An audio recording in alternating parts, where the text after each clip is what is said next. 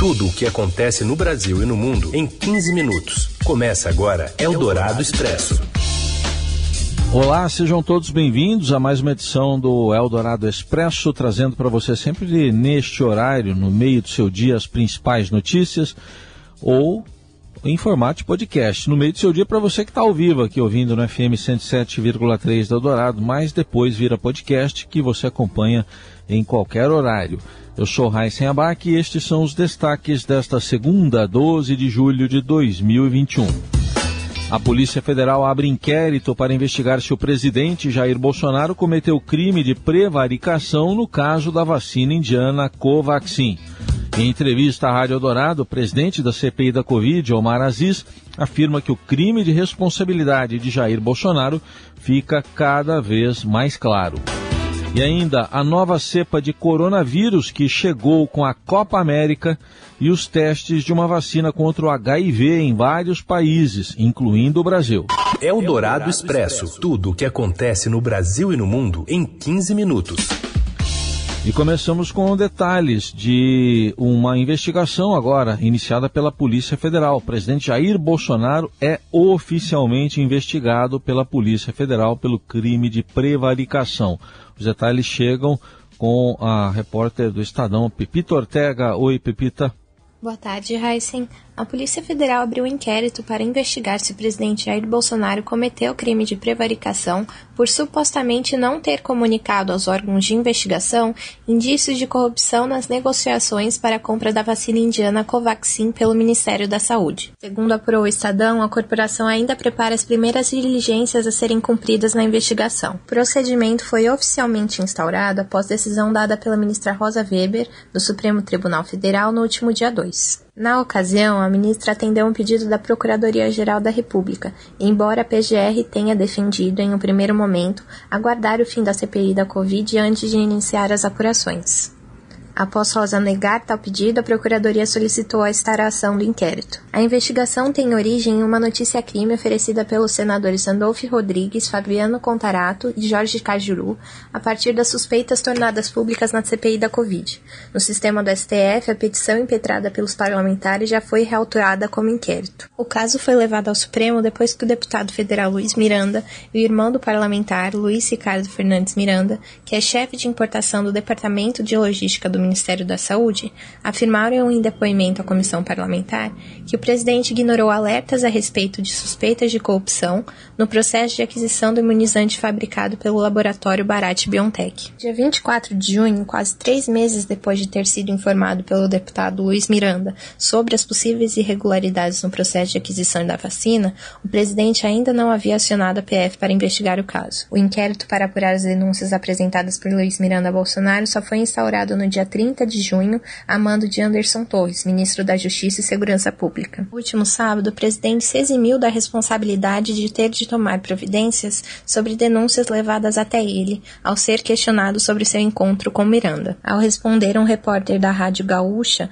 que questionou sobre o encontro, Bolsonaro respondeu: abre aspas, eu não posso simplesmente, ao chegar qualquer coisa para mim, tomar providência, fecha aspas. E o presidente da CPI da Covid, senador Omar Aziz, disse hoje que o crime de responsabilidade de Jair Bolsonaro, no caso Covaxin, que pode resultar em impeachment, fica mais claro com a falta de resposta do presidente à comissão. Bolsonaro, como ouvimos, é suspeito e agora já investigado de prevaricação por não ter tomado providências ao saber de irregularidades na compra da vacina indiana. Relato que foi feito ao presidente pelo deputado Luiz Miranda, pelo irmão dele e servidor do Ministério da Saúde, Luiz Ricardo Miranda. Em entrevista à Rádio Eldorado, Omar Aziz apontou que já há evidências de crime de prevaricação que se juntaria a outros dois crimes, o contra a vida e também crime sanitário. Nós temos duas questões sérias já, né? Crime contra a vida e crime sanitário. Tratamento precoce, imunização de rebanho, propagação de remédios que não tinham efeitos nenhum cientificamente comprovados. A última foi que ele determina para o ministro da Saúde que estude para tirar as máscaras. Não ficará é, sem resposta à sociedade. E o crime de responsabilidade, que é prevaricação, isso aí, ele não respondendo, cada vez fica mais claro. Aziz ironizou a insistência do líder do governo na Câmara, Ricardo Barros, para ser ouvido logo pela CPI. Segundo o deputado Luiz Miranda, o nome de Barros foi citado por Bolsonaro como responsável pelo que chamou de rolo na compra da Covaxin. Para Omar Aziz, antes de depor a CPI, o parlamentar precisa pedir que o presidente o defenda das acusações. O deputado Ricardo Barros, peça ao presidente para fazer uma nota de desagravo para o senhor dizendo que o deputado Luiz Miranda é o maior mentiroso do Brasil e que ele nunca sacou nenhum tipo de adjetivo sobre o senhor. Quem está acusando o deputado Ricardo Barros, segundo o deputado Luiz Miranda, foi o presidente Jair Bolsonaro. Você quer que a gente faça o quê?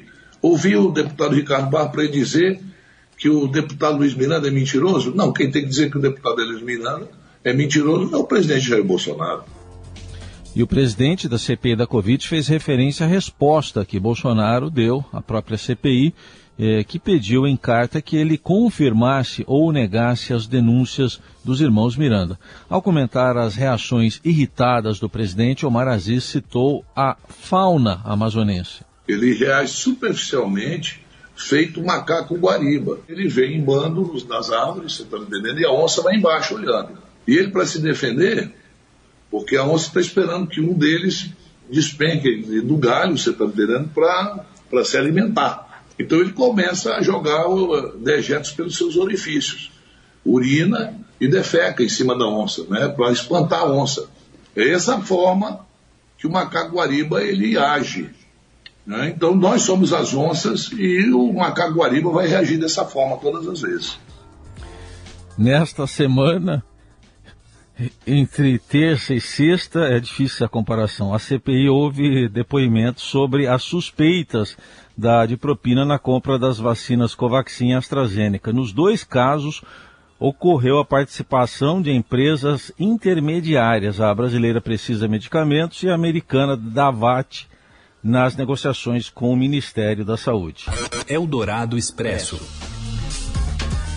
Estados devem começar 2022 com cofres cheios em razão da alta da inflação. E quem explica de Brasília a colunista de economia da Rádio Dourado, Adriana Fernandes. A inflação mais alta deu um super empurrão para os governadores. O caixa dos estados está mais cheio e já supera em 45 bilhões de reais o saldo de janeiro a maio de 2019 em relação a 2020, quando a pandemia desabou, fez desabar a arrecadação não só dos estados, como do governo federal e também dos municípios, o saldo, a arrecadação até agora, de janeiro a maio, já supera em 50,6 bilhões de reais.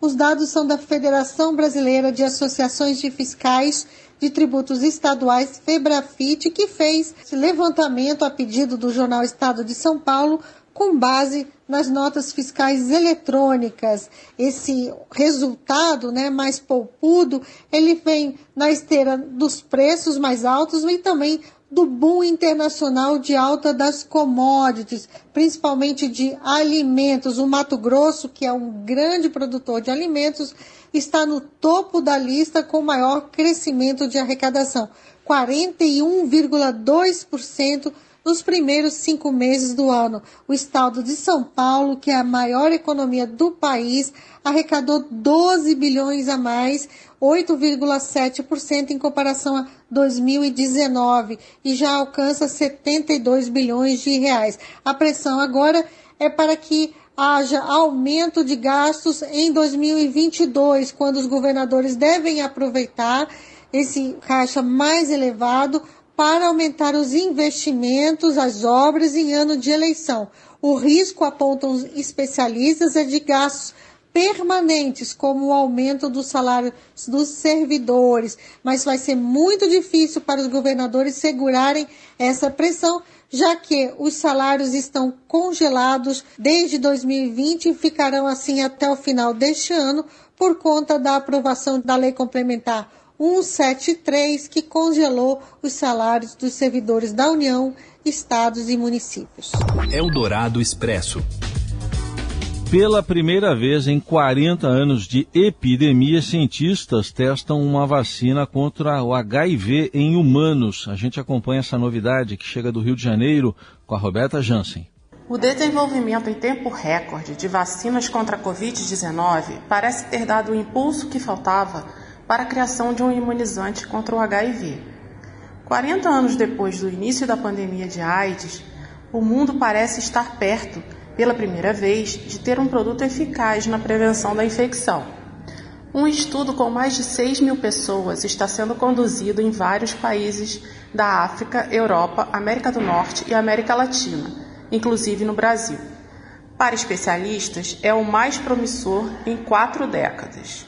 A pesquisa está na fase 3, que testa a eficácia em larga escala. As fases 1 e 2, com menos voluntários, determinam a segurança do produto e a dose apropriada. Numa fase anterior, em macacos, o imunizante apresentou uma proteção de 67% contra a infecção. É por conta deste número que os cientistas estão otimistas.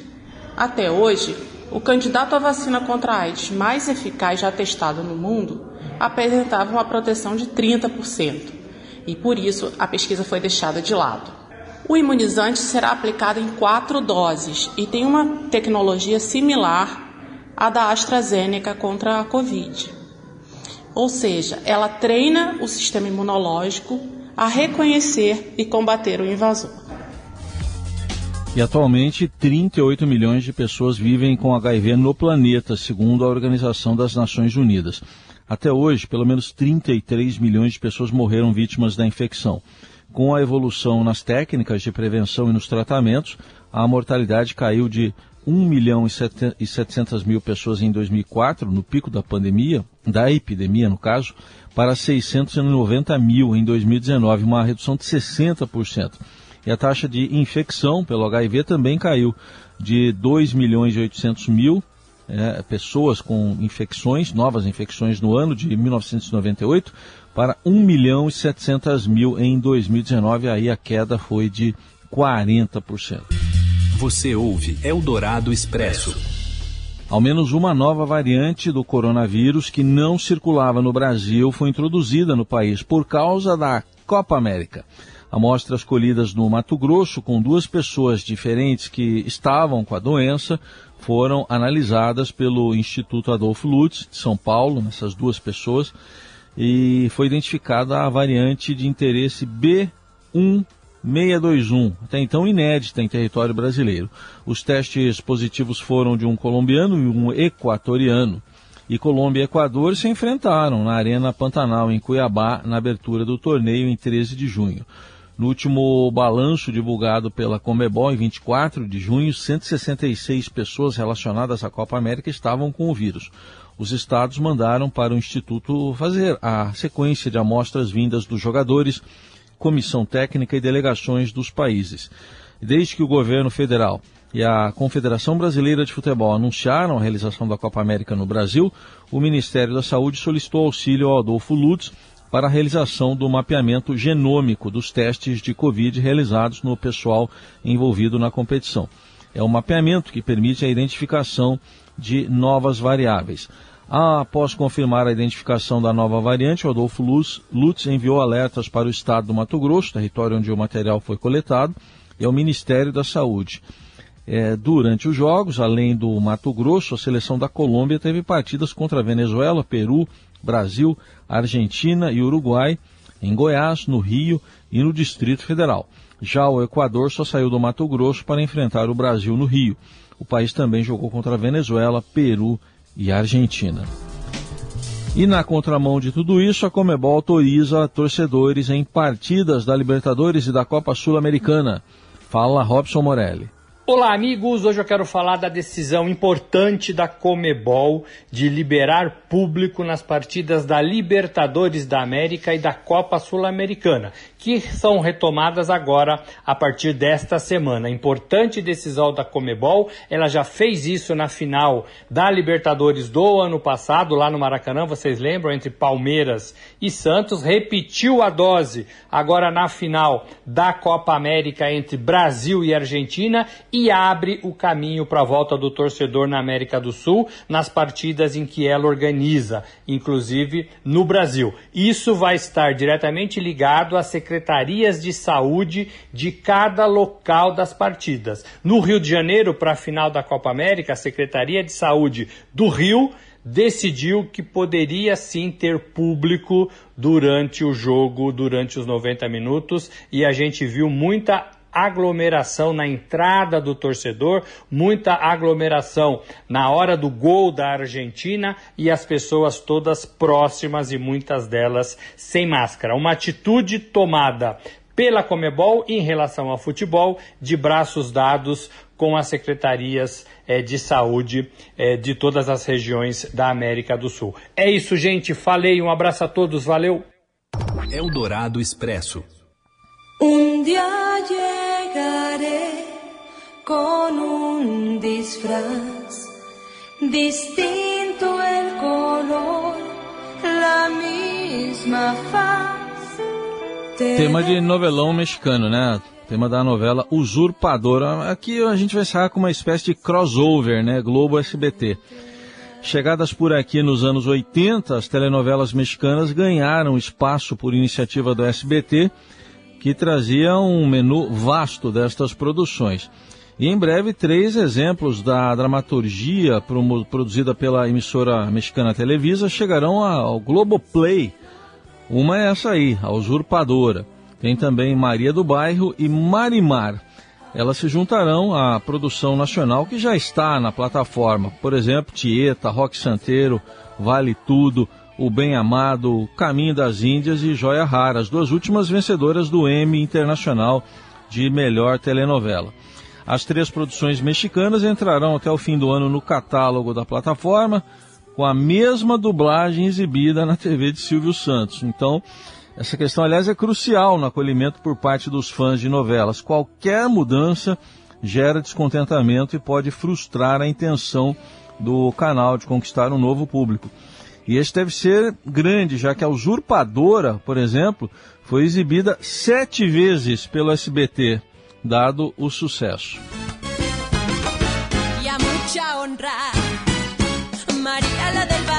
Bom, e a Laís Gotardo e o Nelson Volter querem que eu continue falando de novela. Maria lá del Bairro, a Thalia, essa trama, a Maria do Bairro e Marimar fazem parte de um pacote que o Globoplay fechou com a Televisa inclui ainda as séries mexicanas Sem Medo da Verdade, cuja primeira temporada estreou em 28 de junho, e as novelas Império de Mentiras, Amar a Morte e Cair em Tentação. É, são duas coisas diferentes. Amar a Morte é uma, Cair em Tentação é outra. Essas aí todas inéditas por aí. E outros conteúdos latinos entrarão em breve na plataforma como El Bronx, série policial colombiana, e Operação Pacífico e Marido de Aluguel, da Telemundo, rede americana de língua espanhola. Bom, eu desço aqui para ver se tem que ler mais alguma coisa. Não tem que ler mais nada. Eu encerro aqui essa edição do Eldorado Expresso, que vira podcast. Uma ótima segunda para você. Até amanhã.